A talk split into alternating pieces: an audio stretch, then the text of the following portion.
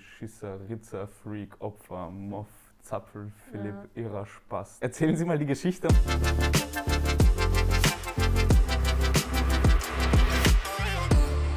Und heute sind wir bei Professor Plener, dem Leiter der Universitätsklinik für Kinder- und Jugendpsychiatrie des AKH Wien. Herzlich willkommen. Hallo. Genau, jetzt haben wir schon kurz ähm, ein bisschen persönlich angefangen zu reden. Vielleicht können Sie uns noch mal erzählen, wie Sie ähm, letztendlich zur Kinder- und Jugendpsychiatrie gekommen sind. Ähm, ich glaube eher, mm, war jetzt weniger geplant von so, so, nicht so im Sinne von, man fängt sein Studium an und wird dann Psychiater. Also zumindest mir war es nicht so, gibt sicher Leute, die das so machen, sondern das hat sich eher erst im letzten, innerhalb der letzten zwei Jahre irgendwie durch Formulaturen und das Gefühl, dass äh, man das mm, gut kann und dass mir das auch liegt, ähm, in der Psychosomatik einerseits, aber andererseits auch in, viel in Deutschland dann formuliert. Und das Fach gab es damals als noch nicht als eigenständiges Fach in Österreich, als ich fertig geworden bin im Studium. Deswegen war es naheliegend, dann für eine Facharztausbildung nach Deutschland zu gehen. Okay. Ja. Haben Sie immer also Kinder- und Jugendpsychiatrie formuliert oder auch auf einer Erwachsenenpsychiatrie? Auch auf einer Erwachsenenpsychiatrie, aber es war irgendwie, ist mir mehr gelegen mit den Kindern und Jugendlichen. Also ich habe schon so einen Background in der Kinder- und Jugendarbeit gehabt, seien es jetzt Pfadfinder und solche Geschichten. Also okay da und während dem Studium auch immer als Betreuer gejobbt auf irgendwelchen Sommercamps für auch ja, sagen wir, Jugendliche, die aus eher prekären Verhältnissen äh, Ferien gemacht haben oder auch mal so Abnehmferien, war ich auch zwei Jahre lang Betreuer äh, vom Magistrat mit so adipösen Jugendlichen. Also ich hatte da schon irgendwie so einen so Hintergrund, sagen wir generell in der Kinder- und Jugendarbeit, aber das tatsächlich dann so beruflich zu machen, war eigentlich nicht so der Plan ursprünglich. Wie, wie hat sich das damals bei Ihnen ergeben? Weil ich, ich, wüsste gar nicht, wie ich an ein Camp, so ein Camp komme, um, um das zu betreuen. Ach so, das war am Anatomischen Institut damals so ein Zettel, Studentenjob in den Ferien, äh, Kinderbetreuung oder Jugendlichenbetreuung und dann habe ich halt angerufen. War, war, war total witzig, ja. Und äh, war so ein, äh, auch ein witziges Team, wurde damals vom Psychotherapeuten, der jetzt Unfallchirurg geworden ist, geleitet äh, und war, war ganz gut, ja. Spaß gemacht. Und hätte es für Sie damals Alternativen gegeben? Zur Kinderpsychiatrie? Zur Kinderpsychiatrie, so. Ah, auf jeden Fall. Na gut, was, was habe ich mir immer gedacht, was ich mache? Ich dachte immer, ich würde Virologie machen. Jetzt bin ich ganz froh, dass ich es nicht gemacht habe, äh, die letzten zwei Jahre. Oder vielleicht wäre es dann total gut gewesen. Aber ich habe ja auch dann als Tutor einige Zeit hier auf der Virologie gearbeitet. Es hat mir auch okay. Spaß gemacht, habe auch Summer Schools gemacht. Also war immer so sehr interessiert an HIV und, und HIV-Diagnostik. Mhm. Aber äh, letzten Endes ja, hat sich das einfach nicht ergeben. Und Sie sind dann für den Facharzt, den Facharzt haben Sie komplett in Deutschland gemacht? Genau, oder? ja, ja. Okay. Und würden Sie sagen, also genau, wir haben jetzt, wir haben eben schon ein bisschen über Ihren Lebenslauf auch mal drüber geschaut. Und würden Sie das auch jungen Leuten empfehlen, eine Zeit lang ins Ausland zu gehen oder den Facharzt zumindest teilweise? Also, also wissen, dass wir jeden Arzt in Österreich brauchen, muss ich jetzt natürlich korrekt Nein sagen. Nein, das ist Quatsch. Ich, ich glaube, es hilft extrem, äh, andere Sachen gesehen zu haben. Also weil man dann erst sieht, wo, wo man, glaube ich, wenn man immer in einem System verbleibt, nimmt man gewisse Dinge als gesetzt an. Also es muss dann so sein, weil es immer schon so war. Und da ist natürlich sehr hilfreich, wenn man mal ein paar andere Sachen gesehen hat. Ja. Und war das für Sie, wo Sie nach Deutschland gegangen sind, haben Sie da, sind Sie da eigentlich alleine nach Deutschland gegangen oder kannten Sie in Ulm jemanden? Oder war das ich hatte dort vorher formuliert. Mhm. Und äh, nicht nur einmal, sondern ich glaube damals zwei oder vielleicht sogar dreimal. Also ich kannte die Klinik relativ gut. Mhm. Und ich hatte schon bei meiner zweiten Formulatur das Angebot, dass sie gesagt haben, also sollte ich jene Stelle haben wollen, dann äh, kein Problem, ich könnte jederzeit anfangen. Ich hatte ja noch Zivildienst, weil ich es äh, zurückgestellt hatte, nach dem Studium gemacht in Wien und äh, dann hat es halt sich sehr gut ergeben. Wie haben Sie es geschafft, sozusagen den Schritt zu wagen? Weil es ist ja doch, man verlässt ja dann das gewohnte Umfeld und man traut sich halt den Schritt weg und Ulm ist nicht so leicht zu erreichen, würde ich jetzt mal sagen, von Österreich aus. Oder? Ja, in Wahrheit sind es, was ist es, sechs Stunden. Äh, also es ist auch keine so Riesendistanz und natürlich kannte ich die Leute dort. Das mhm. war, ich habe die auch sehr geschätzt und, und das war wechselseitig. Also ich, ich habe mir gut vorstellen können, da zu arbeiten. Das macht es natürlich mhm. viel leichter. Und das Zweite war, wenn man das Fach machen wollte, klar gab es das schon als Add-on-Fach, als Additivfach, wo es aber geheißen hätte in Österreich zuerst mal ja, auf jeden Fall Turnus zu machen, dann Erwachsenenpsychiatrie zu machen und dann noch drauf zu satteln. Mhm. Und da war es einfach tausendmal attraktiver, irgendwo hinzugehen, wo es dieses Fach schon gab. Ja. Mhm. mhm. Und würden Sie sagen, dass Ihre Zeit in Deutschland die Arbeit, die Sie jetzt hier auch in Wien machen, bis heute beeinflusst? Also die Erfahrungen auch und was Sie von dort mitgenommen ah, haben? Also 100 Prozent, ja, ja. Also auch einerseits im Wissenschaftlichen, ich bin ja auch noch affiliiert mit äh, meinem alten Arbeitgeber sozusagen, weil die, da immer noch Projekte laufen, also Wissenschaftsprojekte mhm. laufen, in, in denen ich beteiligt bin. Und ähm, sicher auch vom klinischen Arbeiten. Das ist einfach, merkt man, das prägt dann ja schon eine Tradition, wie man arbeitet. Ich würde gerne ein bisschen mehr über ihren, also ihren Bezug zur Wissenschaft und mhm. ihre Herangehensweise auch an die, diese ganze Thematik erfahren und was, was Ihre ersten Berührungspunkte waren. Und Sie sagen, dass Sie bis heute noch sozusagen da ähm, involviert sind und auch viel bis, sehr aktiv sind bis heute. Ähm, einfach mal so zu verstehen, wie, ist es dazu gekommen bei Ihnen, die, der Weg? Also gut, das ist eigentlich sehr über die Klinik gekommen. Was mich sehr fasziniert hat, kann ich mich erinnern, meine allererste Formulatur war im ähm, Wilhelmina-Spital, also jetzt glaube ich Klinikum Ottergring, Kinderpsychosomatik. Und ich habe zum ersten Mal in meinem Leben Patienten kennengelernt, die sich selber verletzt haben und habe es mhm. überhaupt nicht verstanden. Mhm. Noch dazu die, die Feststellung, dass, dass die sich da tatsächlich sehr hart selber die Unterarme quasi jeden Tag aufgeschnitten haben. Ähm, und, und da mehrfach genäht waren, aber sobald man den Blut abgenommen hat, war es auf einmal total schmerzhaft. Und das hat mich also mhm. schon irgendwie, das mal so fasziniert, ja, ja, das ist das richtige Wort dafür, so gesehen was aus der Klinik und, und das gab zu dem Zeitpunkt gar nichts zu dem. Also es gab gerade von, von Franz Resch, der jetzt emeritiert ist in Heidelberg, der früher an der Kinder- und Jugendpsychiatrie in Wien war, der hat das erste deutschsprachige Abhandlung in den 90er Jahren geschrieben, dieses Phänomen gibt es. Und ich habe dann als Student versucht, alles, was es äh, je dazu geschrieben wurde, äh, in der Uni-Bibliothek da unten im Keller zusammenzusammeln. Und damals waren es zwei A4-Mappen solche. Also das, und mehr gab es nicht. Also es gab damals, das war einfach, die Weltliteratur im Blick zu haben, weil es waren ungefähr 30 Paper. Ich fand es aber äh, sehr, sehr spannend und, und habe mir gedacht, na gut, da gibt es natürlich viel und, und ganz banal ausgehend von der Frage von, wie viele machen das überhaupt? Das hat nie jemand beantwortet gehabt zum damaligen Zeitpunkt. Ich habe dann die erste Studie im, im, im, deutschsprachigen Raum dazu gemacht, damals schon in Deutschland, weil ich einfach wissen wollte, also, hä, wie oft kommt das vor? Weil die Stationen hatten damals schon ein massives Problem also, und, und keiner hat genau gewusst, wie reagieren. Mittlerweile ist man tausendmal cooler und wir wissen, welche Konzepte und welche Therapie und da gibt es genug Forschung dazu. Aber es war einfach ein neues Feld, das ich klinisch total spannend fand und dann ist man halt so von, okay, wie viele machen das? immer weiter zu, warum genau machen die das? Und jetzt sind wir mittlerweile in einer relativ guten neurobiologischen Beschreibung drin. Also dann kam irgendwann die Bildgebung dazu und ähm, man, nachdem die Forscher-Community klein ist, ist man halt auch schnell konnektiert und das war, also hat sich so einfach weiterentwickelt. Könnten Sie auch ein bisschen erzählen, wie, wie viele machen das eigentlich? Ein bisschen mehr auf das Thema eingehen, weil ich finde es auch sehr interessant. Ja. Eigentlich, man hat wenig Berührungspunkte als Außenstehender damit. Klar, also es machen gar nicht so wenige. Österreich liegt circa im Mittelfeld, muss man sagen, der EU oder auch so weltweit. In Österreich würde man sagen, wenn man 15-Jährige in Schulen fragt, sagen etwa 27 Prozent, ich habe das zumindest schon einmal gemacht, mhm. äh, also circa ein Viertel, die, die es wirklich richtig häufig machen. Also was meint man, versteht man darunter? Im amerikanischen Klassifikationssystem kommt es jetzt als Condition for Further Study vor mittlerweile. Ähm, und da wird man verlangen, innerhalb der letzten zwölf Monate an fünf oder mehr Tagen. So ist einfach die, die Klassifikation da. Also das sind schon Leute, die es häufiger machen. Und akut rezent machen, das sind etwa 1,5 Prozent in Schulklassen. Mhm. In der Kinder- und Jugendpsychiatrie sind es etwa 50 Prozent, die das mhm. jetzt häufig und extrem mhm. machen. Und etwa 70 Prozent, die das zumindest einmalig irgendwann mal gemacht haben. Mhm würden Sie auch sagen, dass das auch hier zum Beispiel in der Klinik 1 Ihrer einer der Krankheitsbilder sind, die Sie häufiger sehen? Ne, die Selbstverletzung an sich ist eigentlich keine Diagnose, ne, aber mhm. sie begleitet ganz viele Krankheitsbilder und wir sehen es sehr häufig.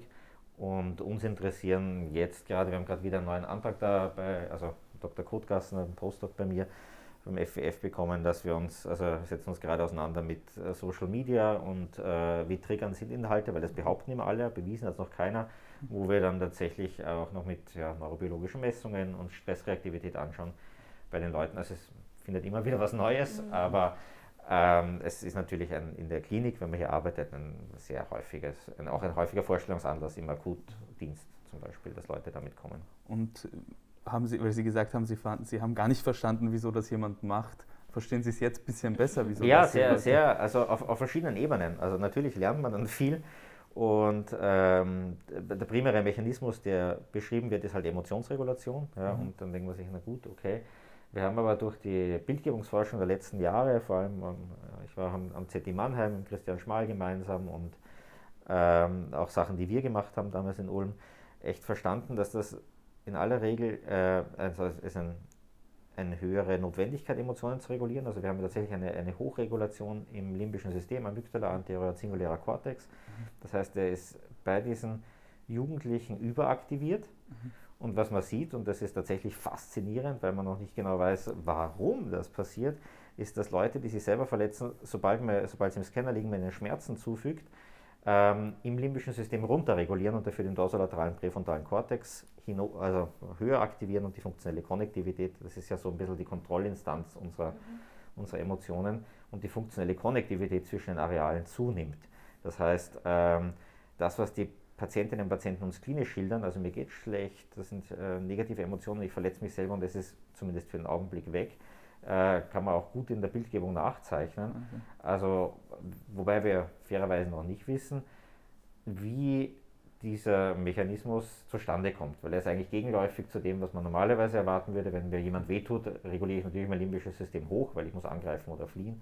Mhm. Und da sind wir eine komplett gegenläufige Bewegung. Das ist schon okay. äh, spannend. Und ist das eigentlich, das, ähm, ist man, weiß man das heutzutage, ist da jemand mehr vorbelastet als jemand anderer? Also gibt es da sozusagen Veranlagungen, die organisch nachweisbar ja. sind? Oder? Das ist so ein bisschen die Königsdisziplin oder die große Preisfrage, die uns jetzt umtreibt, sind longitudinale Verläufe. Da gibt es noch sehr, sehr wenig, mhm. ähm, weil das natürlich davon ausgehen müsste, wir klassifizieren große Bevölkerungsgruppen, von denen dann ein kleiner Prozentsatz sich selber verletzt, um, um diese Unterscheidung überhaupt treffen zu können. Mhm. Wir wissen schon, dass frühe Erlebnisse wie Missbrauch, Misshandlung, Vernachlässigung äh, das Risiko steigern und äh, viele neurobiologische Befunde, die wir kennen zu Missbrauch, Misshandlung, Vernachlässigung, passen auch sozusagen zu den Mechanismen, die wir dann später sehen bei Selbstverletzung, mhm. also was jetzt zum Beispiel die Amygdala-Aktivierung angeht. Trotzdem ist es nicht so simpel, weil wir wissen, es gibt auch ganz viele, die sich selbst verletzen, ohne diese Erfahrungen gemacht zu haben. Mhm. Also es ist keine, keine einfache Kausalität und da fehlt uns ein Puzzlestück in der Mitte. Mhm. Mhm.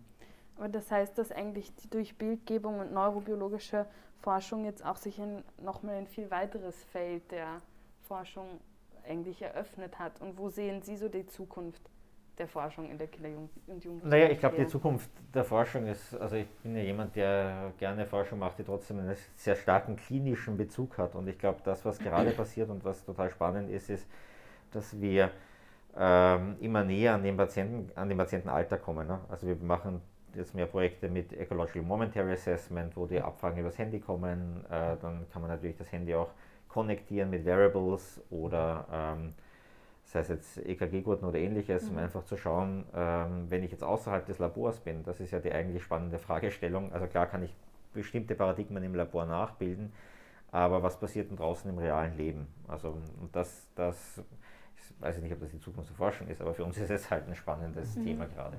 Dann haben wir jetzt zum Beispiel über dieses Krankheitsbild geredet. Was würden Sie, wenn Sie so eine grobe Übersicht geben müssten, was würden Sie sagen, sind Krankheitsbilder und auch Fragestellungen, mit denen Sie sich häufiger im klinischen Alltag hier beschäftigen müssen? Also, also große Themen sind, ist sicher Suizidalität, weil das ist so hm, die klassische Eintrittspforte, wenn man Notvorstellungen anschaut und das hat auch jetzt in der Corona-Pandemie massiv zugenommen. Also wir sehen viel mehr Jugendliche mit Suizidversuchen als noch äh, vor der Corona-Pandemie.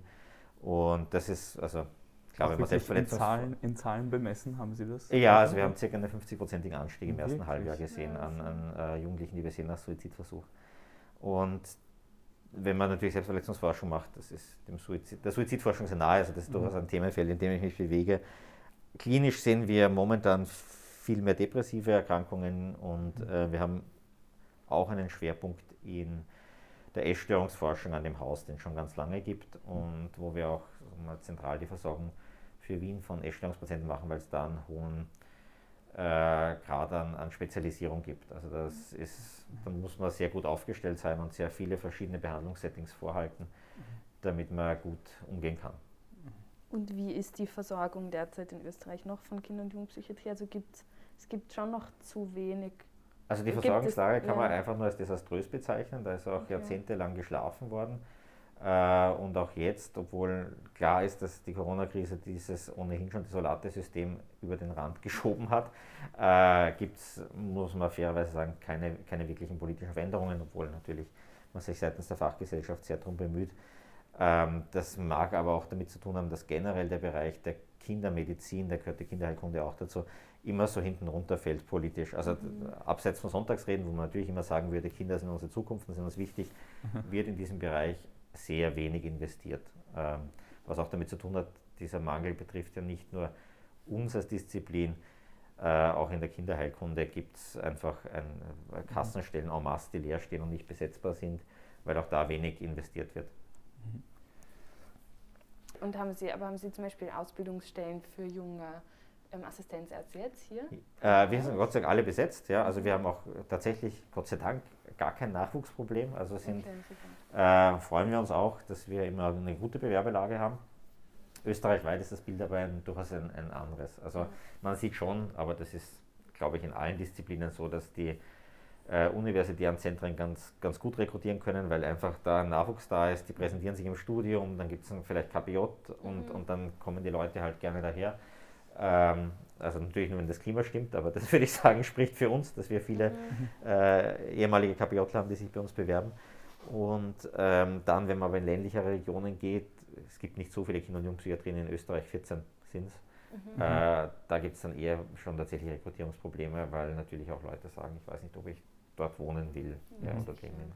Das heißt, Sie haben eigentlich die Frage auch schon ein bisschen beantwortet. Wie, wie, wie funktioniert das, wenn man hier einen Job haben möchte, sozusagen? Bisschen, wie, also so eine Ausbildung als Assistent? Ja, also man macht sich besonders beliebt, wenn man Forschungsinteresse hat oder vielleicht idealerweise schon als Studierender irgendwie da mal reingeschnuppert hat. Ähm, aber an sich, ja, also wir haben relativ viele, die so aus dem KPJ äh, zu uns kommen und dann sagen, dass ich habe es mal angeschaut und das ist meistens ganz gut, weil ich glaube, äh, wenn man KPJ gemacht hat, weiß man einfach wirklich, worum geht es hier. Mhm. Ja, und und das, das, Schöne ist tatsächlich mal Zeit gehabt, sich zu überlegen, ist das was für mich?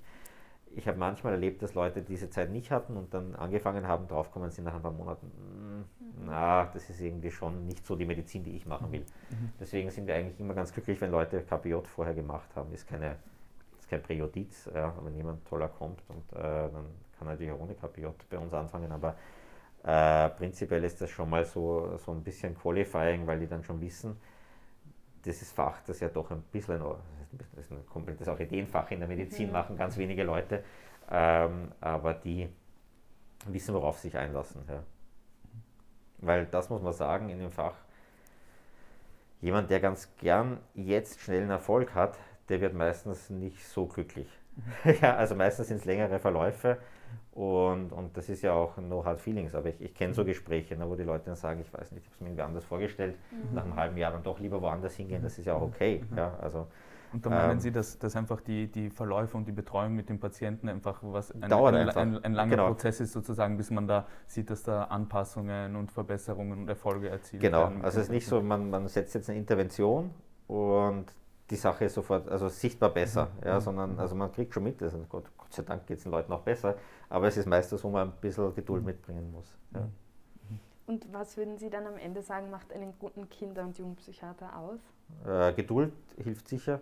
Also ich, ich glaube, prinzipiell muss man halt, äh, so banal das klingt, halt auch mit Kindern und Jugendlichen klarkommen. Ja. Also ich glaube, Leute, die müssen halbwegs gefestigt sein in ihrem Selbstwert, weil Jugendliche fordern einen heraus. Also das mhm. ist nochmal die Lebensphase, wo man nichts für, das ist ja auch gut so, gesellschaftlich bringt einen das weiter, äh, dass es Jugendliche gibt, die nichts für gesetzt nehmen ja, und, und einem natürlich relativ brutal und ungeschminkt den Spiegel vorhalten und einem sagen, was sie von einem denken. Ja. Äh, und das muss man aushalten können. Also jemand, der leicht kränkbar ist, weil, weil er vielleicht so von einem Selbstwert noch nicht so aufgestellt ist, dem, dem gefällt das nicht bei mhm. uns. Ja. Also der fragt sich, da muss ich mir das anhören, ich habe jetzt Medizin studiert und ich kann mir so, sowas anhören, ich finde das alle nicht so super. ähm, das, das, die, das ist dann eher schwierig. Ja. Ja. Also ich glaube, man muss mit Kindern und Jugendlichen können. Es schadet gar nicht, wenn man vorher so ein bisschen auch vielleicht in der Jugendarbeit schon engagiert mhm. war und auch deswegen eine Ahnung davon hat, was so Normvarianten des mhm. Kindes- und Jugendseins sind, mhm. ja. Ähm, bevor man sich mit der Pathologie befasst.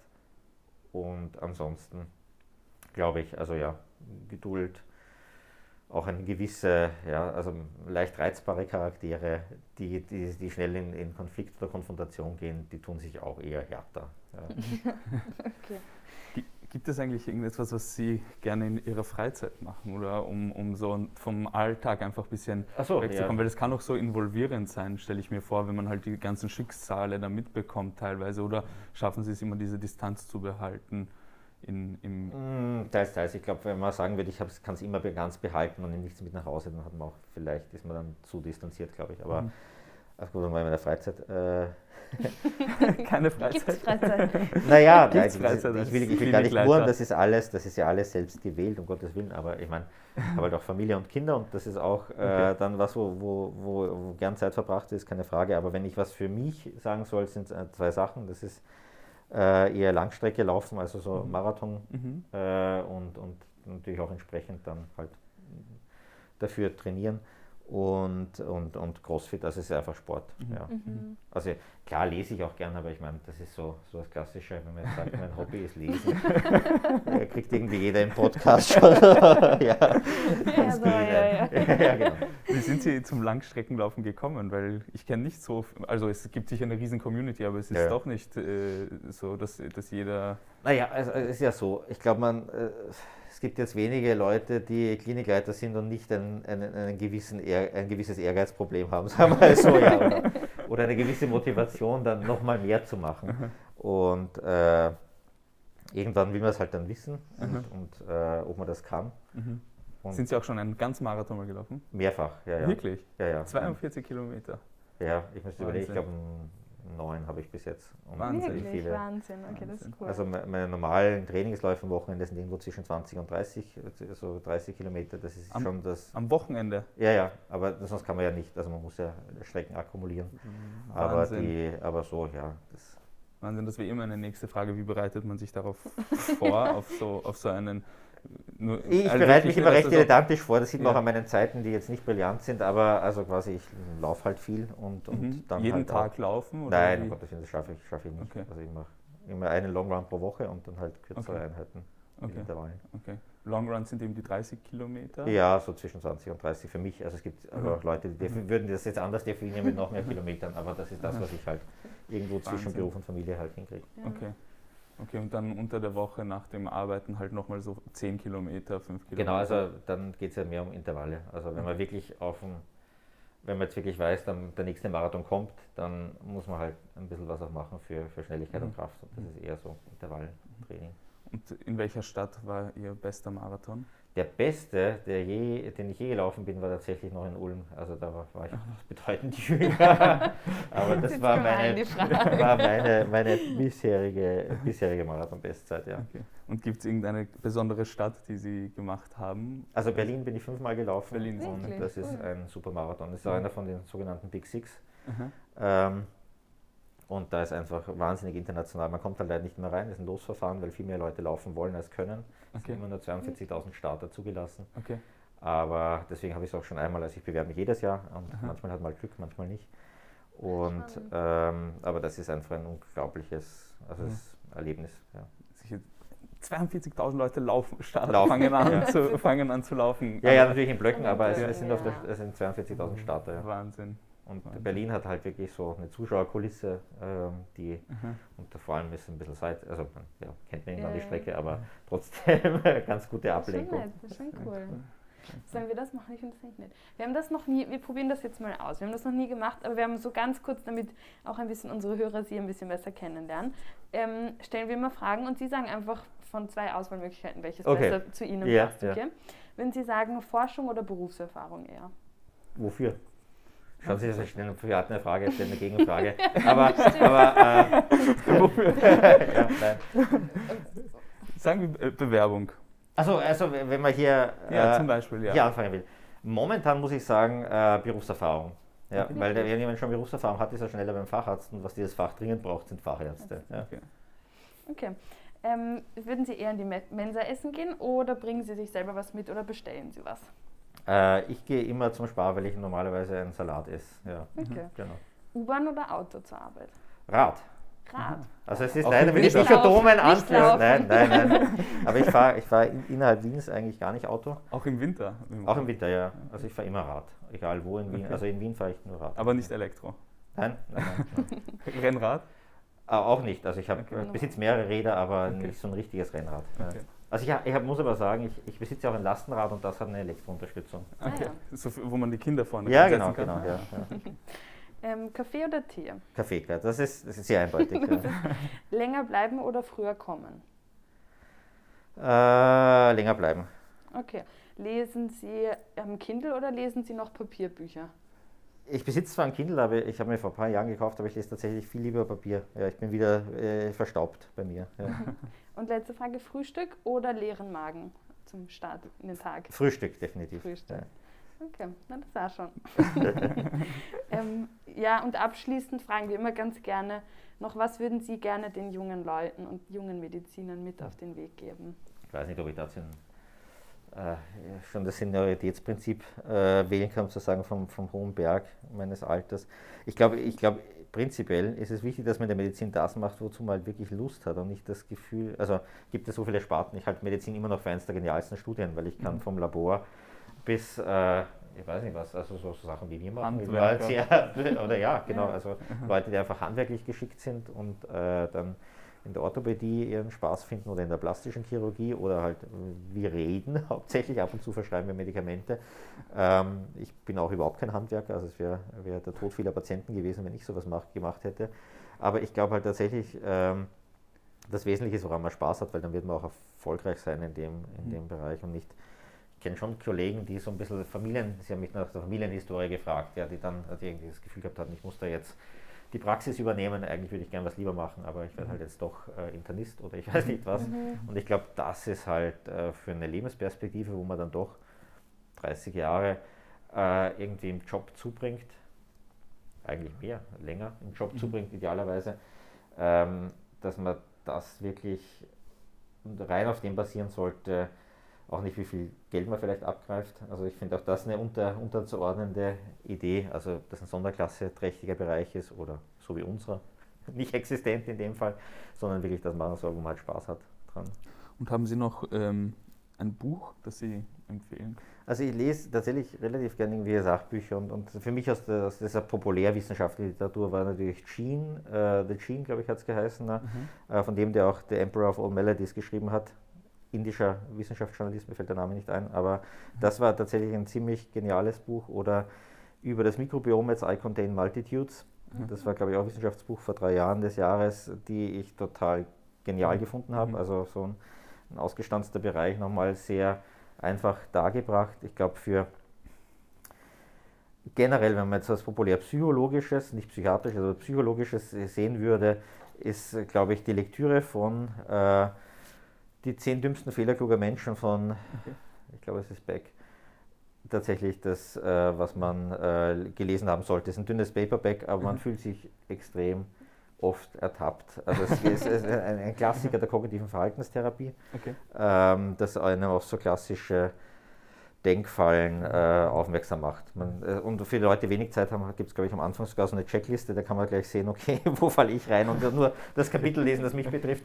Aber das wäre sicher eine Empfehlung, weil es so ein bisschen ähm, irgendwie aus dem Bereich Psychologie Mhm. kommt. Und ansonsten muss man natürlich sagen, als jemand, der in Österreich studiert hat, ist äh, es auch spannend, natürlich Paul Watzlawick einfach zu lesen. Okay. Ähm, anfangend von dem Klassiker der Anleitung zum Unglücklichsein, aber auch das sind, ist Mhm. eine sehr extrem anregende Literatur. Mhm. Ja. Und äh, wir sind vorher da gesessen und dann haben wir dieses ähm, Poster Oh ja, ja. gesehen.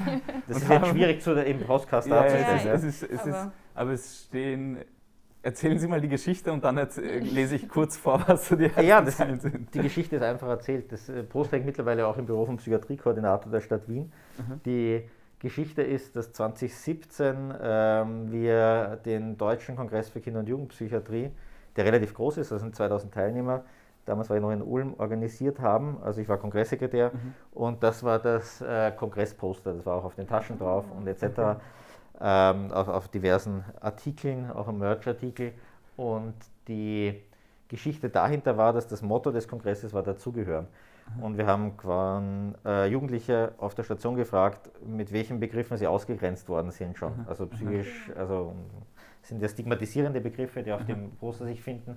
Und haben das dann ähm, quasi die Kongresstaschen zweigestaltet. Die eine Seite war dazugehören und die andere Seite war eben diese Auflistung von ja, sehr despektierlichen Begriffen für psychische Erkrankungen.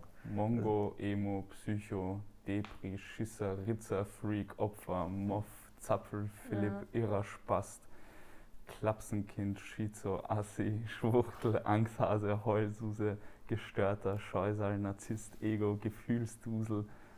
Ja. ja. Aber, aber, eh, aber ein cooles Geschichte Konzept, ja. Dazu, ja. Deswegen und das ist, ist halt gleich, natürlich. Es ist, ähm, wie sagt man, äh, äh provokant. Ja, das ja, war ja auch die Idee. Es sollte so ein bisschen catchy sein und ja. hat aber auch den Hintergrund, dass es tatsächlich von den Jugendlichen auf der Station gekommen mhm. ist. Ja. Mhm. Sehr cool. Ja. ja, damit würden wir sagen, runden wir ab. Wir sind sehr dankbar, dass Sie sich Zeit genommen haben. Ja, danke, es war ein witziges. Interview. Selbstverständlich. und ähm, ja, genau. wir, vielen Dank.